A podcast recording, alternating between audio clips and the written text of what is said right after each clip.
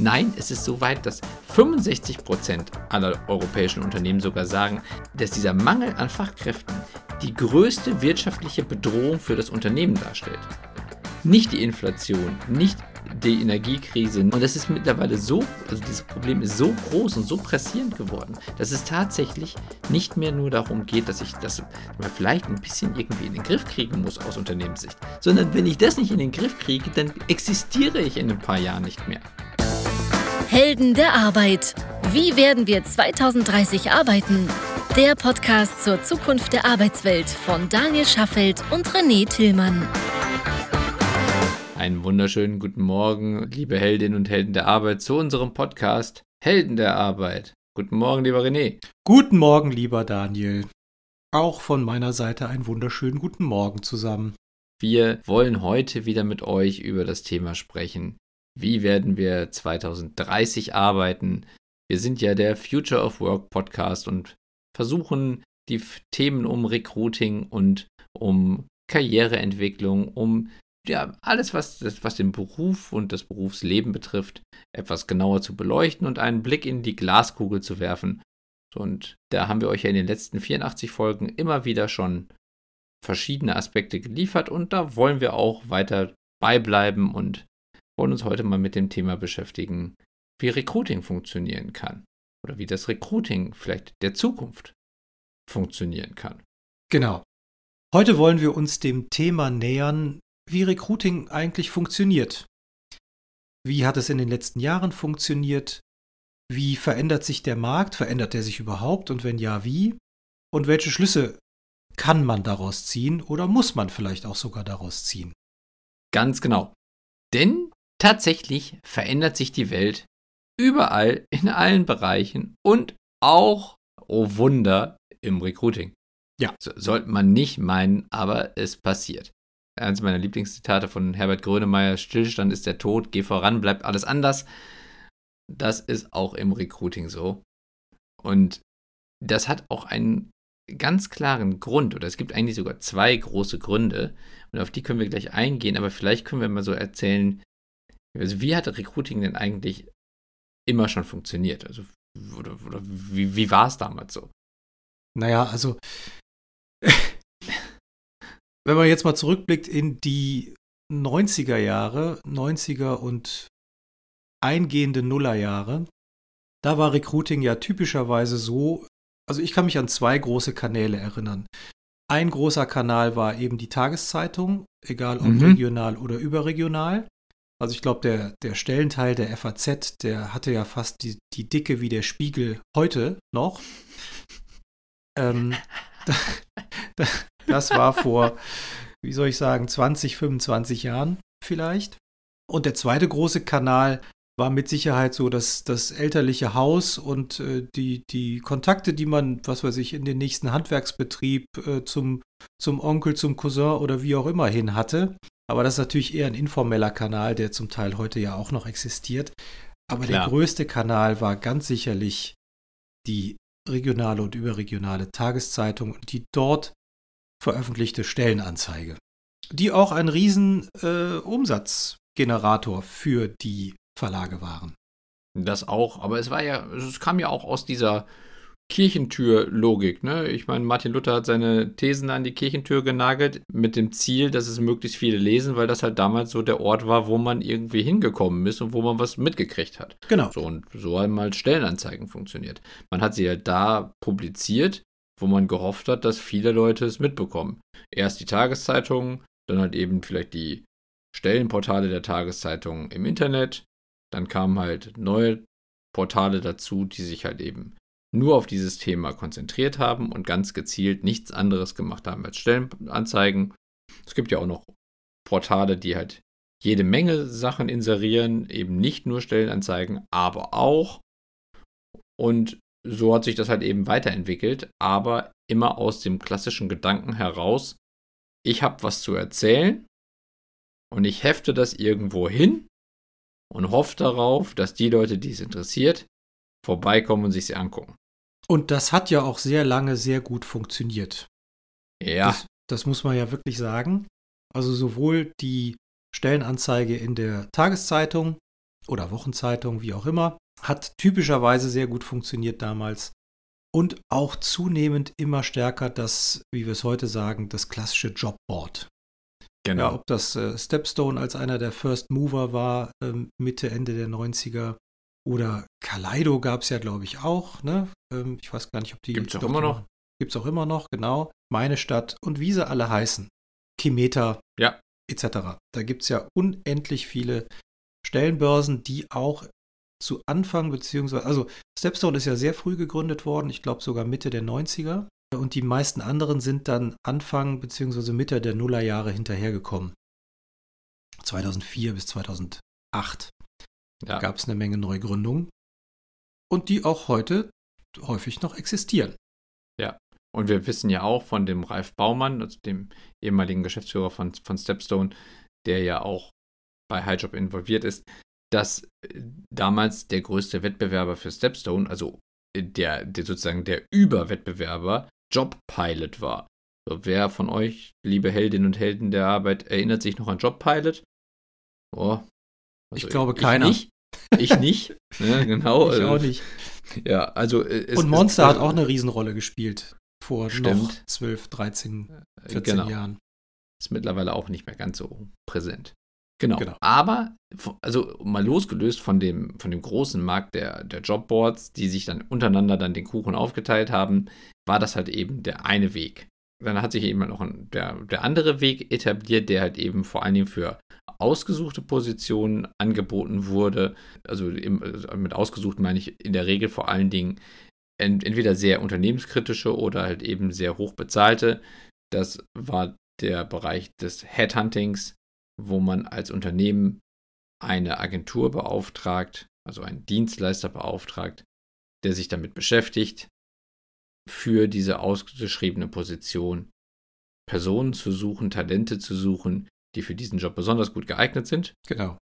Und die dann vorstellt, in der Regel sogar während des, des, ganzen Interviewprozesses begleitet, bis am Ende halt eben die Position besetzt ist und teilweise sogar noch mit einer Nachbesetzungsgarantie für die ersten sechs Monate und so weiter. Also jede Menge mögliche Ausprägungen, aber am Ende läuft es halt eben darauf hinaus, man beauftragt jemanden, der dann manuell eigentlich das für mich tut, aus Unternehmenssicht für mich, was ich sonst eben dadurch versuchen würde zu lösen, dass ich eine Stellenanzeige schalte und hoffe, dass die Leute von alleine zu mir kommen.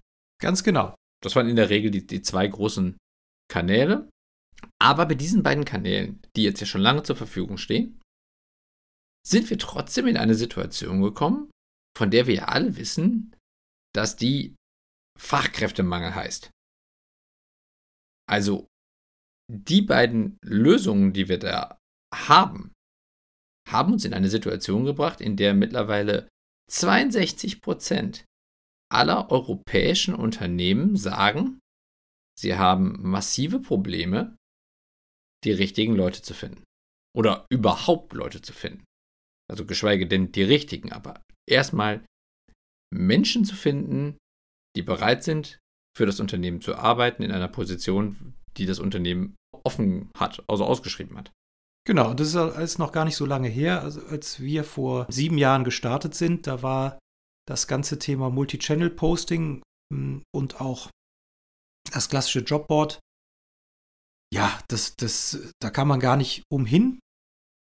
Und das hat auch typischerweise gut funktioniert. Im Grunde gut funktioniert oder mehr oder weniger gut funktioniert bis vor drei bis vier Jahren.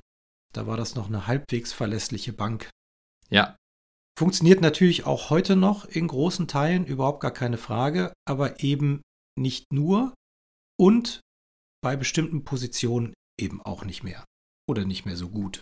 Immer weniger, muss man sagen. Genau, also immer weniger, muss man sagen, und das, und das verdeutlichen ja auch die Kennzahlen da draußen. Reichweite wird immer teurer. Genau, also über Reichweite können wir gleich sprechen, weil Reichweite wird teurer. Das ist halt eben so der, der Punkt, wenn ich halt versuche, Reichweite einzukaufen. Aber am Ende ist ja die Frage, warum muss ich Reichweite einkaufen? Denn es, es haben sich halt eben ein paar andere Faktoren in der Gesellschaft verändert. Wir haben ja gerade schon gesagt, also Veränderung ist halt, also die Gesellschaft unterliegt einem stetigen Wandel und wir sind mittlerweile an einem Punkt angekommen, an dem alte Mechaniken nicht mehr funktionieren aus ganz anderen Gründen als jetzt aus der technischen Sicht eines Jobboards zum Beispiel oder eines Headhunters. Es gibt ganz andere Gründe, warum auf einmal sich der Markt so verändert hat, dass wir jetzt eben diesen Fachkräftemangel haben. Ich habe ja gesagt, 62 Prozent der Unternehmen haben das Problem, passende Leute zu finden. Aber das unter, dieses Problem ist nicht nur so im Sinne von, ja, wenn ich jetzt diese Person nicht finde, dann kann ich jetzt halt irgendwie, keine Ahnung, ein Produkt irgendwie etwas weniger produzieren oder hm, dann mache ich vielleicht etwas weniger Marketing, weil ich diese Position nicht offen habe oder was auch immer. Nein, es ist so weit, dass 65 Prozent aller europäischen Unternehmen sogar sagen, dass dieser Mangel an Fachkräften die größte wirtschaftliche Bedrohung für das Unternehmen darstellt. Nicht die Inflation, nicht die Energiekrise, nicht andere Materialengpässe, Lieferketten und so. Das ist auch alles kritisch. Aber es ist am Ende auch alles egal, wenn mein Unternehmen stillsteht. Wenn es nicht mehr funktioniert. Und das ist mittlerweile so, also dieses Problem ist so groß und so pressierend geworden, dass es tatsächlich nicht mehr nur darum geht, dass ich das mal vielleicht ein bisschen irgendwie in den Griff kriegen muss aus Unternehmenssicht, sondern wenn ich das nicht in den Griff kriege, dann existiere ich in ein paar Jahren nicht mehr um das mal, also du hast ja jetzt Prozentzahlen genannt, um das mal in absolute Zahlen runterzubrechen. Also mhm. von 100 Unternehmen haben 62 Probleme, Fachkräfte zu finden. Ja. Und von diesen 62 haben wiederum 65 Prozent, also unterm Strich 40 Unternehmen absolut Probleme, ja, die Existenz sicherzustellen, wenn sie denn die Fachkräfte nicht finden. Ja. Das heißt, 40 von 100 Unternehmen haben massives wirtschaftliches Problem und im Grunde auch Zukunftsangst in Bezug auf ihre Existenz. Das ja. ist fast die Hälfte aller europäischen Unternehmen da draußen. Genau, und in Europa gibt es 195 Millionen Beschäftigte. Wenn wir jetzt mal grob sagen, das ist natürlich nicht ganz korrekt, also wir wissen jetzt nicht ganz genau, wie sich diese 40 Prozent aufteilen, aber wenn wir jetzt mal sagen, diese 40 Prozent der Unternehmen die diese großen Probleme haben, repräsentieren 40 Prozent der Beschäftigten. Also sie, diese Unternehmen beschäftigen 40 Prozent der Arbeitnehmer in Europa. Dann sprechen wir immerhin von knapp 80 Millionen Menschen, die durch dieses Problem arbeitslos werden könnten. Das wäre zweimal die gesamte Beschäftigungszahl Deutschlands. Wir haben 40 Millionen Arbeitskräfte in, Euro in Deutschland. Heißt also quasi entweder ganz Deutschland, vom, vom, vom Baby bis zum, bis zum äh, Greis äh, oder zur Greisin. Ähm, entweder das oder zweimal alle Beschäftigten Deutschlands sind von diesem Problem betroffen. Es ist also nichts, wo man sagt, so ja, hm, ist ein bisschen doof, aber ähm, wird ja schon irgendwie gehen. Nee, wird's nicht. Wenn wir das Und nicht das lösen, ist auch jetzt nichts, was wir uns lustig ausgedacht haben. Also zum einen gibt es eine ganze Reihe von Studien dazu, egal ob das jetzt mal McKinsey, Deloitte, Personio und verschiedene andere sind. Und diese Studien sind auch ziemlich aktuell. Die sind, glaube ich, selten älter als äh, ein halbes Jahr. Ja. Soweit ich weiß, alle aus 2022. Äh, Sommer, zum Teil auch Spätsommer. Ähm, das ist mal das eine. Und das zweite ist, wir erleben es ja auch wirklich im Alltag, in den ganzen Kundengesprächen, die wir führen, ja, dass äh, eine Bäckereikette bestimmte Filialen zum Teil nicht mehr betreiben kann oder perspektivisch nicht mehr betreiben kann oder auch nicht mehr so wachsen kann, wie sie es ursprünglich wollten. Also jetzt mal ein, ein Beispiel, das gar nicht so alt ist. Und da gibt es zigfache Beispiele, mit denen wir jeden Tag auch konfrontiert werden.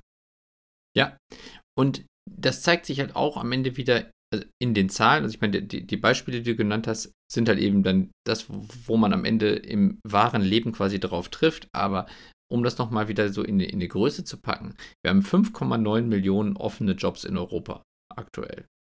Das ist eine ganze Menge. Das ist zwar im Vergleich zu 195 Millionen Beschäftigten gefühlt erstmal irgendwie wenig, aber es bedeutet auch, 5,9 Millionen Positionen werden im Moment händeringend gesucht. Und sind nicht besetzt. Naja, und, und, und, das trifft natürlich auf mehr oder weniger, also zumindest mal in Deutschland, für die anderen Länder kann ich es gar nicht so präzise sagen, aber in Deutschland haben wir ja nahezu Vollbeschäftigung. Ja. Ja, in Deutschland liegen wir aktuell bei einer Arbeitslosenquote von, ich glaube, 5, 8,2 Prozent. Die ist jetzt halt eben in der Krise aktuell ganz leicht hochgegangen, aber auch mit dieser Krise, wo es ja jetzt schon Anzeichen gibt, also wenn man so dem Aktienmarkt glauben darf, ist das ja alles schon irgendwie geklärt und geht wieder nach vorne, ist die langfristige Prognose auch des Statistischen Bundesamtes und der, der Agentur für Arbeit, ist alles ganz klar darauf, äh, zielt ganz klar darauf hin ab, dass wir in Deutschland konstant unter einer Arbeitslosenquote von 4% liegen werden in der Zukunft. Und zwar mehr oder weniger für immer. Und das ist mehr oder weniger Vollbeschäftigung. Denn am Ende wirst du halt immer ein paar Menschen haben, die halt am Arbeitsmarkt nicht teilnehmen können oder nicht wollen, aber die anderen sind für immer mehr oder weniger in Lohn und Brot. Ja, genau. Und jetzt gibt es, jetzt gibt es natürlich Stimmen da draußen, die sagen, ja, also wenn wir die Menschen eben nicht mehr hier im Land haben, um die Positionen zu besetzen, dann müssen wir die Einwanderung stärker fördern. Mhm. Das ist mal ein, ein Ansatzpunkt. Also prinzipiell kann ich das total nachvollziehen und bin auch auf jeden Fall dafür, äh, dass man sich stärker öffnet für Menschen aus dem europäischen oder auch außereuropäischen Ausland, die häufig auch durchaus gut ausgebildet sind, natürlich eine Sprachbarriere haben, aber das sind jetzt andere Themen. Das Problem dabei ist, nicht nur wir in Deutschland haben dieses Problem, sondern das ist ja nahezu ein fast globales Problem, also mindestens mal ein europäisches Problem.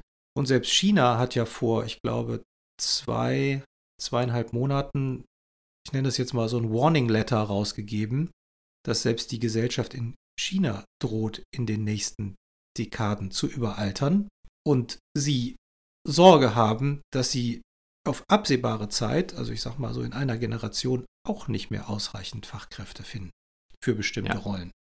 Ja. Und wir reden hier von einem Land mit mehr als einer Milliarde Einwohnern. Ja. Das heißt also Zuwanderung bzw. die Lösung des Fachkräftemangels durch Zuzug wird am Ende eine globale, globale Strategie von ganz vielen Ländern sein und dann wird das auch nicht mehr funktionieren. Natürlich genau. gibt es immer noch Länder, die zum Beispiel durch den Klimawandel betroffen, die Leute nicht halten können, weil es dort halt eben keine Grundlage mehr gibt zu überleben. Aber wenn es einfach nur darum geht, dass man sich überlegt, wir, dort, wir als Deutschland sind irgendwie so attraktiv, dass wir die Leute zu uns holen können, dann muss man sagen, wir befinden uns da in einem globalen Wettbewerb. Und es gibt immer mehr Länder, die halt eben genauso attraktive oder vielleicht noch viel attraktivere äh, Angebote machen können. Deswegen, das alleine wird es nicht lösen. So. Und dann kommt noch ein großes anderes Problem dazu. Denn die Frage ist ja, wenn wir so viele offene Jobs haben und wenn wir so viele Unternehmen haben, die ja eigentlich gute Angebote machen können, weil sie ja erkannt haben, dass sie diese Menschen unbedingt brauchen, diese Fachkräfte, warum finden sie die dann nicht? Warum kommen die nicht zur Kirchentür, wo das Angebot hängt? Ja.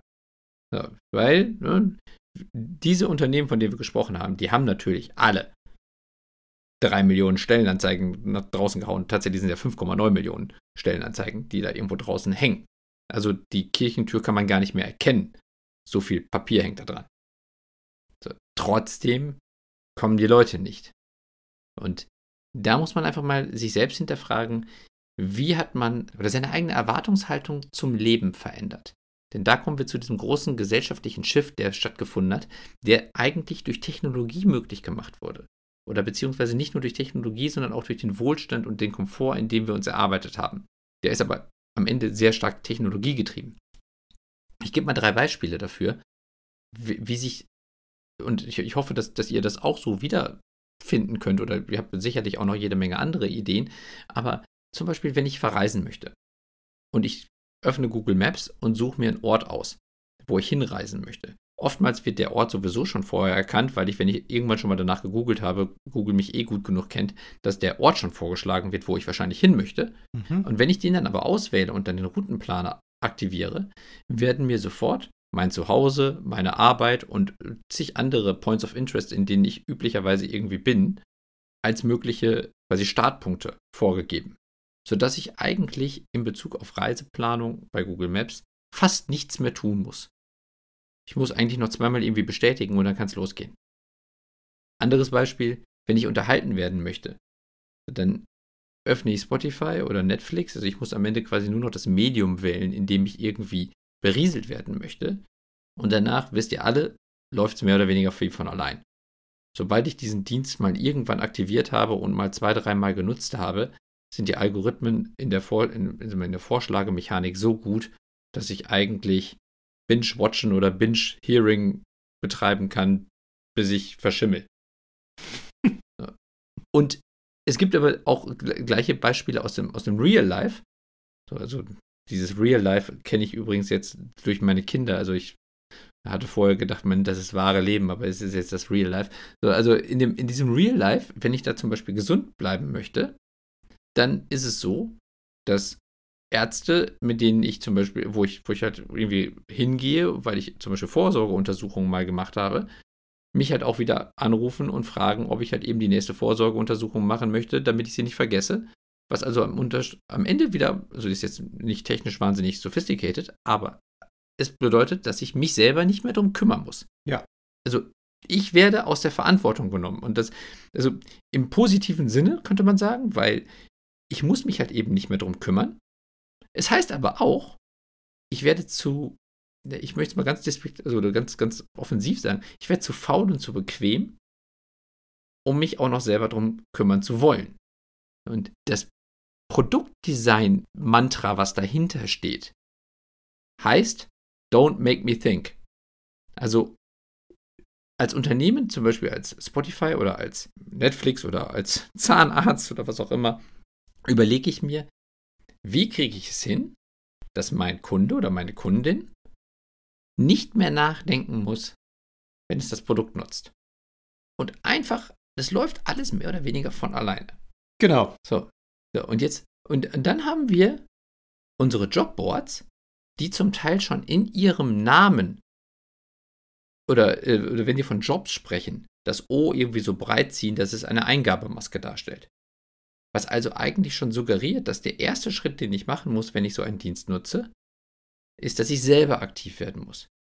Ich muss Arbeit investieren, nicht der Dienst für mich.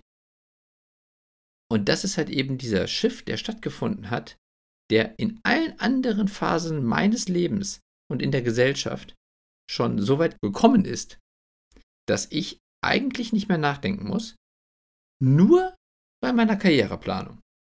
Da soll ich es noch tun. Genau, also das ist äh, genau, also das ist das eine Phänomen, das du geschildert hast. Don't make me think, was sich natürlich in der letzten Dekade massiv in unseren Alltag verwoben hat. Ja. Amazon, Gorillas, Booking, Netflix, was auch immer man haben will, oder auch medizinische Dienste, wie du sie benannt hast. Und parallel dazu bekommt man natürlich mit, als Arbeitnehmerin oder Arbeitnehmer.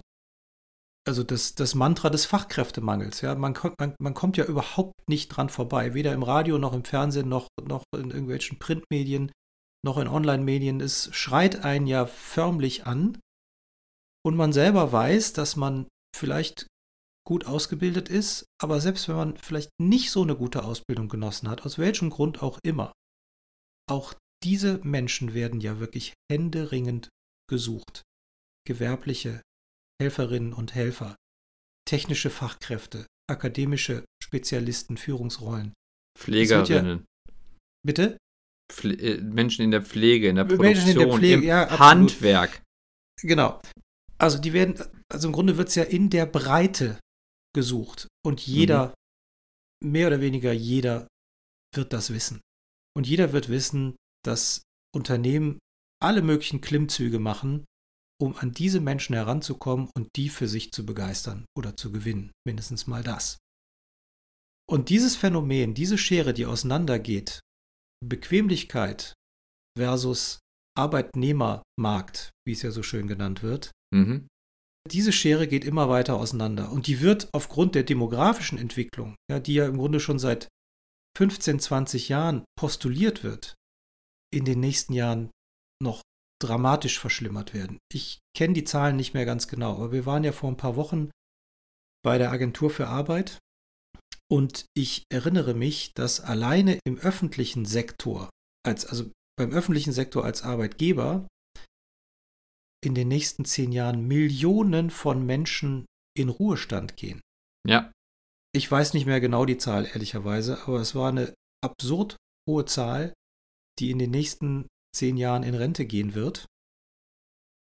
Und keiner weiß, wie man, woher man die bekommen soll. Ja. Man kann natürlich auf der einen Seite durch Automatisierung gegensteuern, aber wenn wir jetzt sehen, dass die Unternehmen ja händeringend nach Fachkräften suchen, zeigt das ja auch, Automatisierung alleine wird das Problem nicht lösen.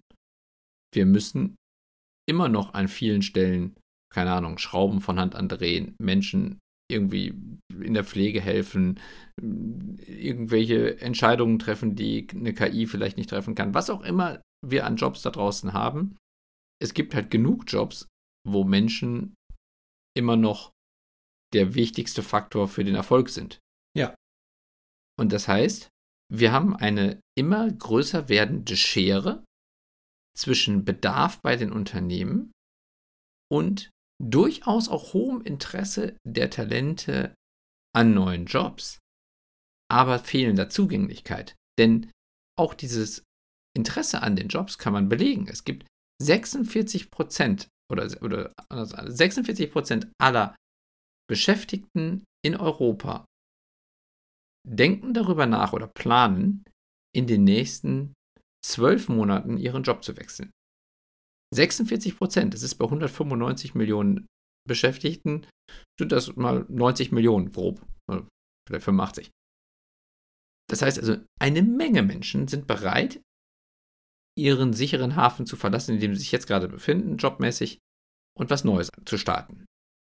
Aber gleichzeitig sind nur noch 20 Prozent Dies, dieser Menschen.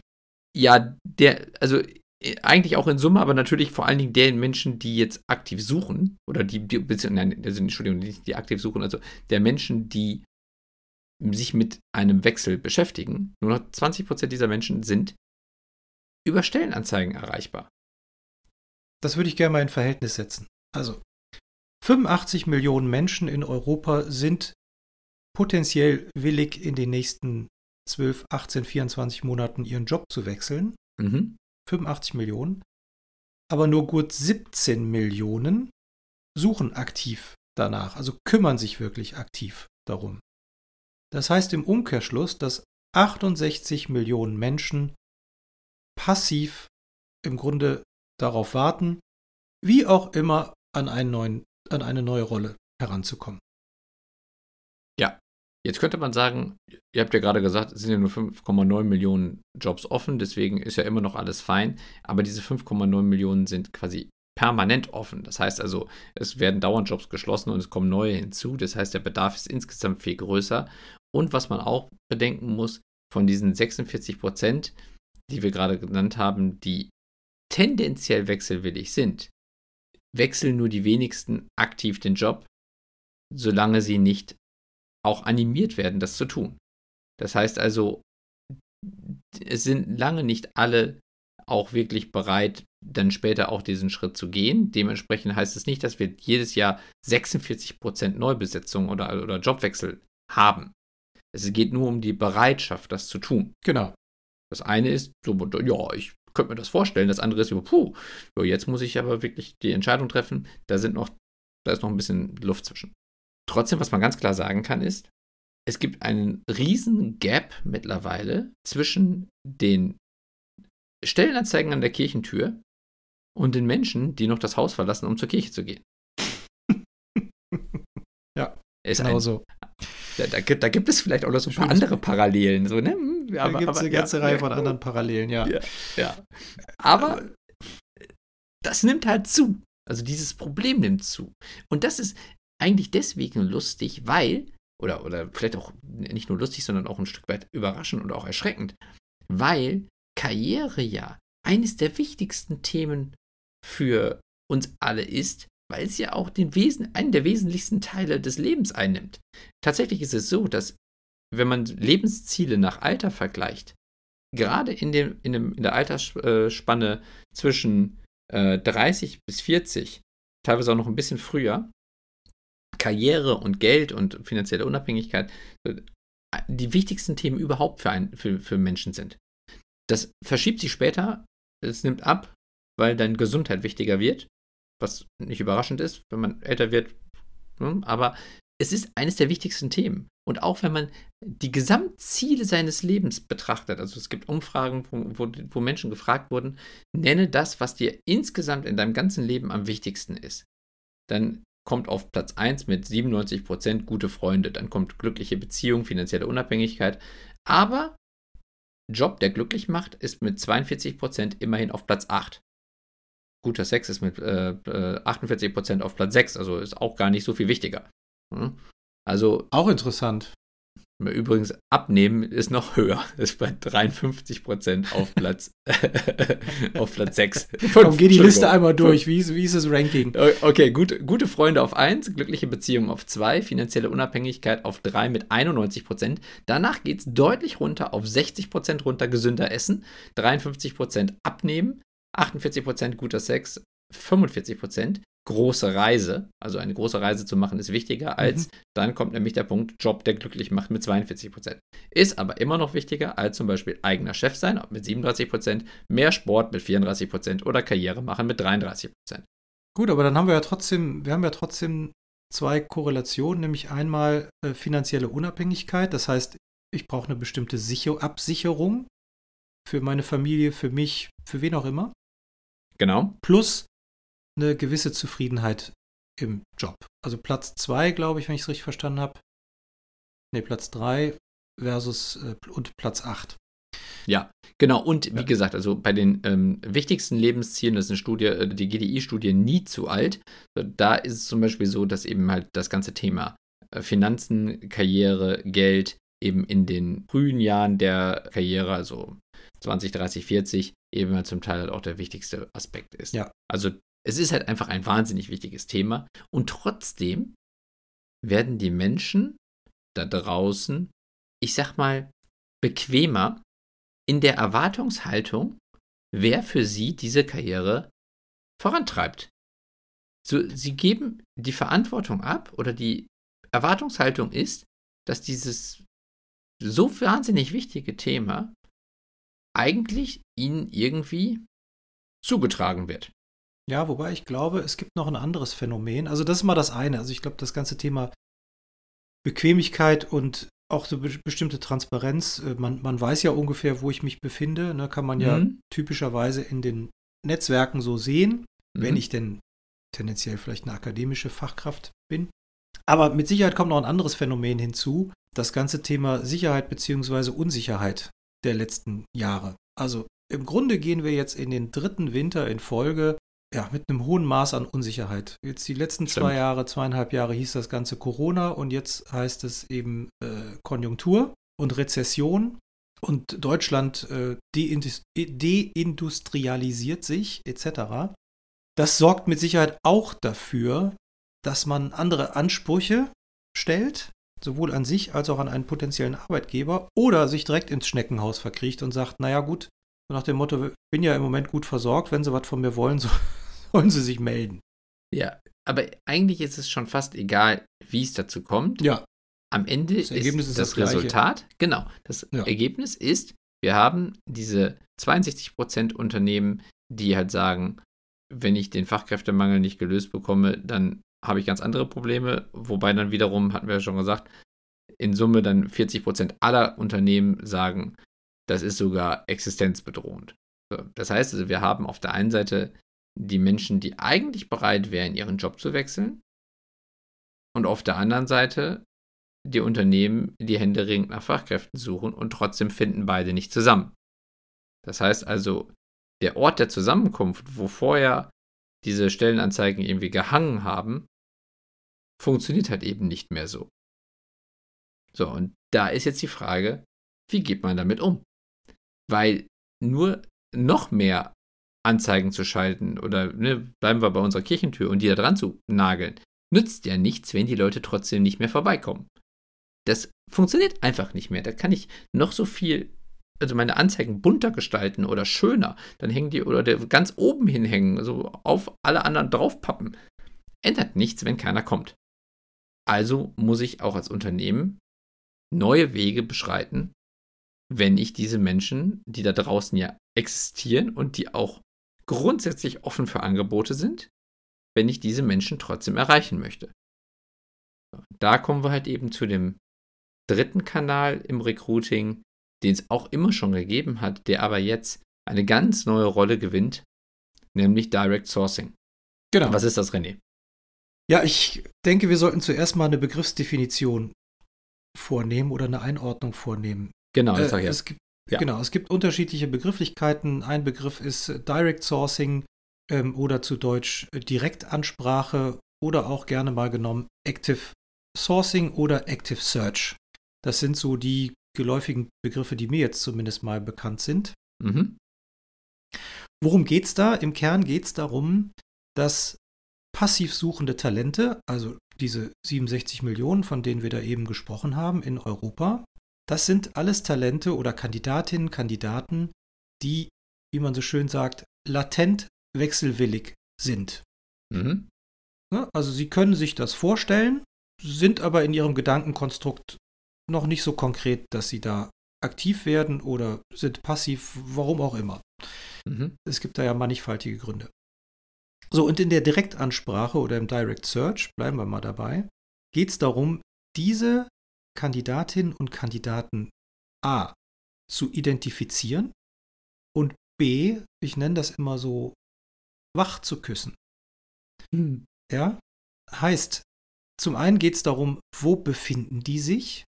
Wo finde ich die typischerweise? Wo bewegen die sich? Auch in welchem Interessenskorridor bewegen die sich? Wie kann ich die ansprechen? Und wenn man darüber spricht, Ansprache, dann geht es wirklich darum, über welchen Kanal kann ich die finden? Wo bewegen die sich? Was ist die Quelle, wie ich mit denen in Kontakt treten kann? Wie sollte ich mit denen in Kontakt treten? Also macht man das telefonisch oder, oder wie auch immer über eine indirekte Ansprache. Welche Geschichte erzähle ich, um mit denen in Kontakt zu treten? Also wie ist die Art und Weise, wie ich sie von der Tonalität, vom Duktus her anspreche oder anschreibe oder wie auch immer? Und last not least, wie überzeuge ich sie, mit mir zu sprechen?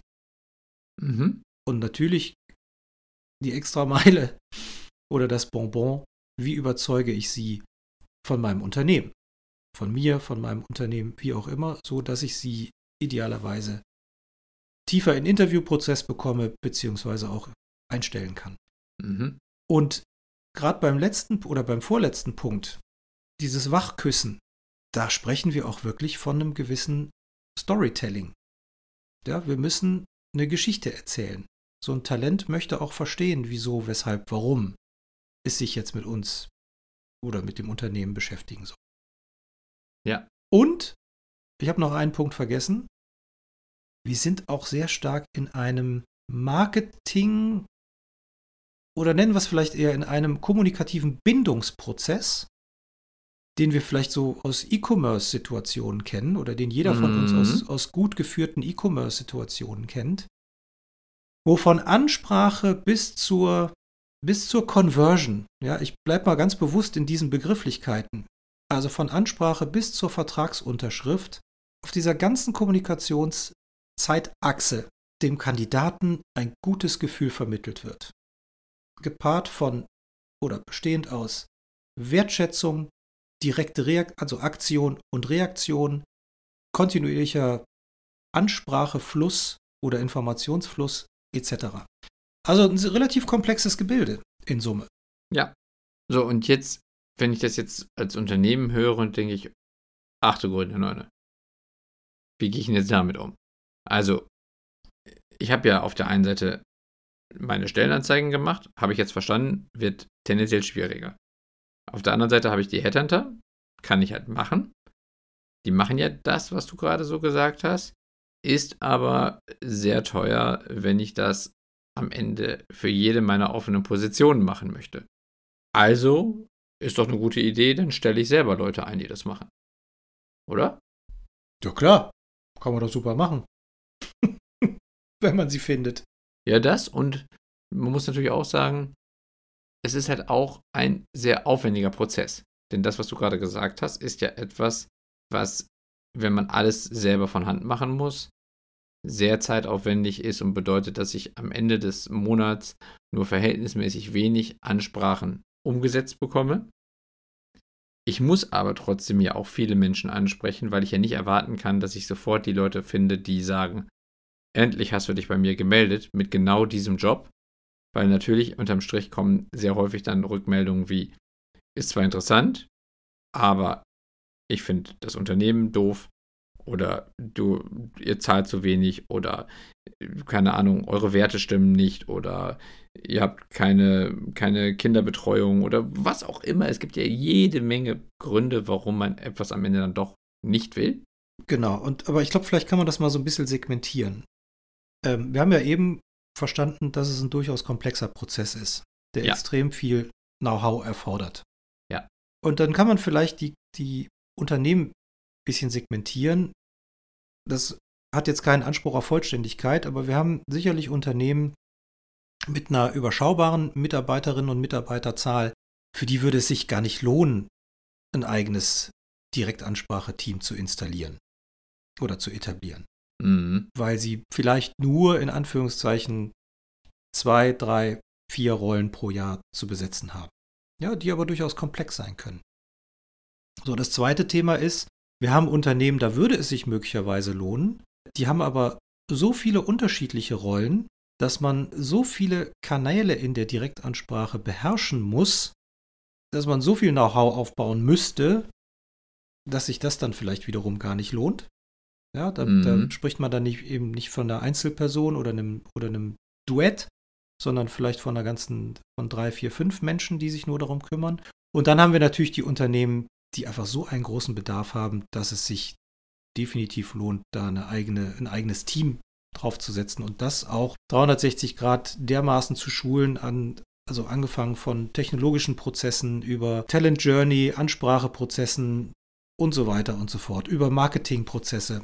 Also das ist ein Mannigfalt, also ein sehr komplexer Bereich, den man da beherrschen muss. Das sind vielleicht mal so die gro drei groben Kategorien. Warum ist das so?